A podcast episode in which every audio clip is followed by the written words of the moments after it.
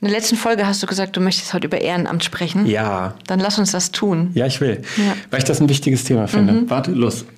Ja. Das wird eine rasante Folge. Ja. Ich finde nämlich Ehrenamt, das hast du ja so angesprochen, so ganz nebenbei, auch Ehrenamt und so. Und dann ist mir klar geworden, was Ehrenamt allein in meinem Leben für eine Rolle spielte und auch immer noch spielt. Und wie sehr mich das auch innerlich ganz schön in Stress bringt. Mhm. Und deswegen finde ich es gut, wir darüber sprechen. Ja. Hast du ein Ehrenamt schon mal gemacht? Ja, mache ich auch gerade. Was denn? Ähm, ich bin in der Social Media AG vom DBFK. Okay. Als Ehrenamtliche quasi. Und wie ist das? Also ohne jetzt über Internas zu sprechen, aber wie ist das für dich? Also mir macht es total Spaß, aber es ist wirklich manchmal, also es ist jetzt auch erst gestartet, aber das, was man auch so nebenbei, es ist ja nicht nur der Tag, weil ich ja mit dem Stefan Schwag da das gemeinsam mache quasi, ne? Und es ist ja nicht nur der Tag, an dem wir mit den Menschen in den Austausch gehen, sondern auch Stefan und ich im Hintergrund mhm. einfach viel noch miteinander reden und Aufgaben verteilen und mhm. sowas, ne? Und das macht schon auch Stress, ja. Ja, das glaube ich. Mhm. Ich habe ganz früh mit einem Ehrenamt angefangen. Ich habe mit 18 das erste Mal ein Ehrenamt gemacht. Da habe ich nämlich noch in Trostorf gelebt, so ein etwas kleineres Städtchen. Und dann habe ich ein, eine Nachricht der AIDS-Hilfe, da gab es nämlich AIDS noch wirklich als Thema, habe ich eine, also eine Anzeige der AIDS-Hilfe in der Zeitung gesehen, dass Ehrenamtler gesucht mhm. werden für die psychosoziale Betreuung. Und dann dachte ich, ach komm, ne? da war ich noch nicht in der Pflegeausbildung, mhm. 18, nee genau, da war ich noch nicht in der Pflegeausbildung, und, aber irgendwie hat es mich da schon irgendwie so hingezogen. Und dann bin ich dahin und habe so eine Ehrenamtlerausbildung gemacht und habe tatsächlich Menschen mit HIV und AIDS betreut. Kann man eine Ehrenamtlerausbildung machen? Ja, ich wurde da vorbereitet. Also mhm. muss ja vorbereitet werden, wie ist denn ja, das? Ja, Weil ich habe ich hab Betreuung im Knast gemacht. Mhm. Wie lange hat das gedauert, die Ausbildung? Ein paar Wochen immer wieder so treffen und so, ne? Was, wie kannst du konfrontiert werden, was mhm. kann passieren? Und dann bin ich in den Knast gegangen. In die JVA. Das war echt krass. Habe ich so, so einen Ausweis und einen Schlüssel extra mhm. noch gehabt. Das ist völlig irre. Und ich, das war so, dass das ein, ähm, ein, ein, ein, Straftäter war. Mhm. Also der Frauen vergewaltigt hat. Mhm. Und ich weiß gar nicht, also ich will das, es, es war ganz komisch irgendwie. Also ich, ich habe dieses Ehrenamt, also es war für mich ein guter Einstieg, will ich jetzt eigentlich nur sagen. Diese Arbeit selber, auch in dem Knast, damit war ich überfordert mit 18, ehrlicherweise. Ich ja, habe mir das natürlich gewünscht, ne, aber es war, nicht, war einfach nicht leistbar, weil mit seiner Geschichte noch und ich dachte immer, oh Gott, die ganzen Menschen hier und diese Unruhe. Was aber cool war an diesem Ehrenamt für mich, war, dass ich tolle Leute kennengelernt habe, die ich heute zum Teil noch kenne. Ich bin zum Beispiel äh, der Patenonkel einer Frau, die ich dort kennengelernt habe die Martina. Ähm, mit der war ich da im Vorstand, weil dann habe ich nämlich da Vorstandsarbeit mhm. mitgemacht. Und da habe ich echt viel gelernt über ehrenamtliche Arbeit und äh, wie wichtig das ist. Und ich will da so gern drüber sprechen, weil das Thema Ehrenamt durchzieht sich seitdem immer weiter. Jetzt habe ich aber immer mehr Aufgaben in meinem Leben bekommen und eigentlich hat, ist es immer alles noch mehr geworden. Mhm. Aber das Ehrenamt spielt immer noch eine Rolle. Und ich mache tatsächlich auch gerade wieder ein Ehrenamt in einem Vorstand, in, bei einem Träger, Pflegeträger, die ist ein, ein, ein ähm, konfessioneller Träger, die haben mich gefragt, ob ich nicht mitmachen könnte, weil ich ja mich in dem Bereich ein bisschen auskenne. Mhm. Und dachte ich, auch sehr cool, ne? kann ich meine Expertise einbringen und gern und so unterstützen, finde ich auch gut. Aber es ist halt Stress, ne? Mhm. So, weil so einfach ist es eben nicht. Also es sind nur vier Sitzungen, da mussten wir aber noch mal eine neue Geschäftsführung besetzen, mhm. mussten wir hier noch, mussten wir da noch. Also es ist schon noch Arbeit. Und ich, ich merke auch jetzt heute, dass ich viel stärker in so einem Struggle hänge. Also Warum? Ja, weil ich kann nicht mehr so unbedacht so da reingehen. Mhm. Weißt du, wie mit 18, 19, 20, ja. da war ich irgendwie entspannter, wahrscheinlich wollte ich das lernen und gucken und so. Und heute gucke ich natürlich mit viel mehr Erfahrung darauf ähm, und denke ganz oft, oh, sehe ich aber anders, denke ich, würde ich anders tun. Bin immer so fest gebunden, irgendwie mhm. auch in so eine, es ist halt ein Riesenladen mit mhm. einer sehr langen Tradition und eben auch Vorständen, die schon manchmal 25 Jahre da drin sind. Mhm. Das ist echt krass, ne? Und da hadere ich nämlich tatsächlich auch mit der Frage, ist es sinnvoll, dass ich das mache oder nicht? Ja. Frage ich mich wirklich. Für dich selbst ja. und auch für das Amt an sich oder nur für dich? Für mich mhm. und auch für das Amt. Mhm. Ehrlicherweise stehen jetzt Wahlen an. Ne? Und ähm, für mich ist klar, dass ich mich wählen lasse. Also wenn ich gewählt werde, was wahrscheinlich ist, weil es einfach ja nie jemanden gibt, der das machen will. Aber eigentlich gibt es auch einen Anteil, der mir sagt, warum mache ich das? Mhm. Ne, wofür eigentlich? Ja. So und wenn ich ehrlich bin, mache ich es eher nur aus so einem Gefühl von, also ich weiß nicht, ob man das so gesellschaftliches Engagement klingt irgendwie komisch, mhm. aber es ist Doch, halt so, ist weil, so ja. weil, eigentlich es macht ja sonst keiner. Mhm. Ne? Und dieser Verein braucht aber mhm. Vorstände, damit sie irgendwie existieren können. Das ist verrückt, ne? Aber die Frage ist halt, ob du, also ähm, ob du dafür verantwortlich sein also dich selber verantwortlich dafür machen kannst oder willst, ähm, ob der Träger dann jemanden hat oder nicht, ne? Ja, aber das kann ich schlecht äh, mhm. aushalten, so ja. zu tun, als wenn ich das, als wenn mich das nichts angeht, ja. weil ich fühle mich trotzdem verantwortlich. Mhm. Und ähm, die Mitglieder in diesem Verein, die sind echt richtig alt. Ne? Mhm. Also es sind richtig viele alte Frauen und Männer, die dort Mitglieder ja. sind, viele. Ähm, ja, und da gibt es einfach, was ich habe jemanden ersetzt, der war, glaube ich, Anfang 90 mhm. im Vorstand, ist, weil der schon so lange da drin war.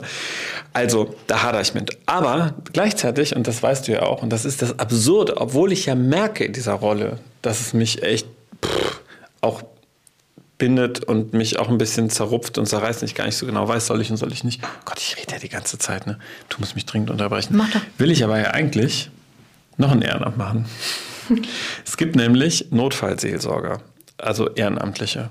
Und ich merke, dass ich seit jetzt, also bestimmt schon zwei Jahren, es ist schon lange immer wieder in meinem Kopf, aber sag mal so, seit zwei Jahren kommt das immer und immer wieder hoch. Und ich denke die ganze Zeit, ich würde das eigentlich gerne tun. Mhm. Irgendwie zwei Dienste im Monat, weißt du, 24-Stunden-Dienste mit bei der Rettungsleitstelle und dann rausgehen und wirklich diese Krisenintervention zu machen. Aus Coaching-Sicht würde man jetzt sagen, was hindert dich daran? Es zu tun? Es gibt Menschen, zum Beispiel auch du, die mir sagen, dass ich ganz schön verplant bin. Und dann würde ich mich ja, mich ja weniger planen können in Jobs, was ja total okay wäre. Also ich finde, ne, ich, ich kann ja, also ich könnte nicht bei dem Pensum, das ich jetzt arbeite, noch zwei Tage dazu. Also könnte ich, aber das macht keinen Sinn. Dann bin ich wirklich, also dann kippe ich um irgendwann. Ich muss ja mal freie Zeiten haben. Ja, ja, die Frage ist halt eher, was möchtest du? Wo siehst du dich mehr? Vielleicht hilft es auch manchmal, das mhm. hatten wir ja auch in einer der letzten Folgen, vielleicht hilft es ja auch manchmal, was abzugeben mhm. oder einfach was Neues zu tun, um es auszuprobieren, um dann entscheiden zu können und zu sagen, so, hey, ne? Ähm, ich habe letztens Nein zu einem Ehrenamt gesagt. Okay. Mhm. Ich wurde gefragt von einer Stiftung, ja. ob ich da in den Vorstand mitgehen möchte. Ja. Und es sind auch nur ganz wenig Treffen und ja, es ist auch nur ganz wenig und so. ganz wenig Arbeit. Ich hätte voll Lust darauf gehabt, aber ich habe Nein gesagt, weil ich genau gewusst habe, in dem gleichen Struggle, in dem du bist, wenn ich jetzt das auch noch annehme, mhm. dann verzettel ich mich total und ich hätte was abgeben müssen dafür. Mhm. Das lag mir aber sehr am Herzen, das wollte ich nicht.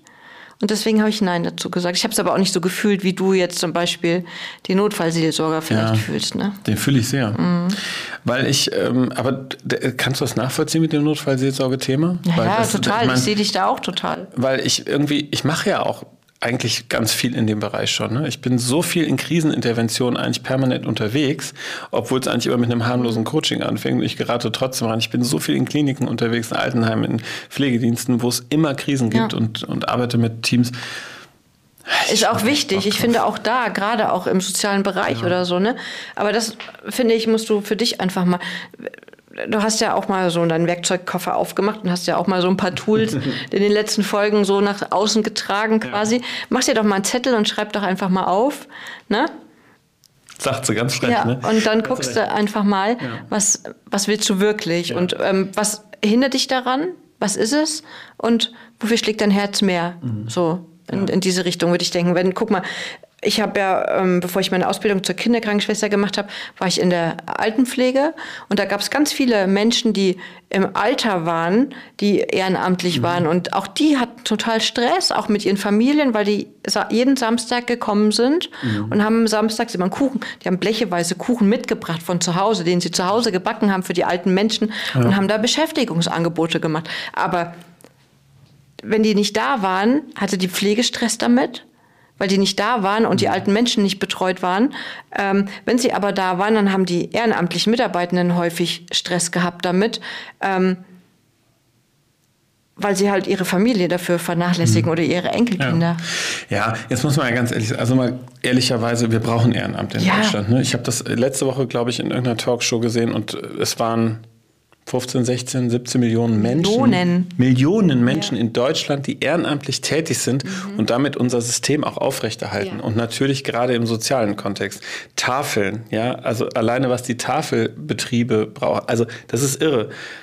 Bei uns im Krankenhaus, die grünen Damen und Herren, so Krass, hießen die. Ja, und, und also die wurden auch so richtig ähm, angepfiffen, wenn die irgendwas nicht richtig gemacht ja. haben oder wenn die, die sind einkaufen gegangen für die PatientInnen, die haben Botengänge erledigt. Also ohne ehrenamtliche Mitarbeitenden, gerade bei uns damals im Krankenhaus, da, also gerade auch in der Pandemie war das ja ganz schwer, äh, mit den Ehrenamtlichen da irgendwie ähm, an die Rand zu kommen, weil die ja. durften ja auch nicht ins Krankenhaus. Ja, das aber, stimmt. Brauchst aber eigentlich. Ja, Und das ist, dann ja. fällt es nämlich auf, ne? wenn die nicht mehr im Kontext eingebunden werden.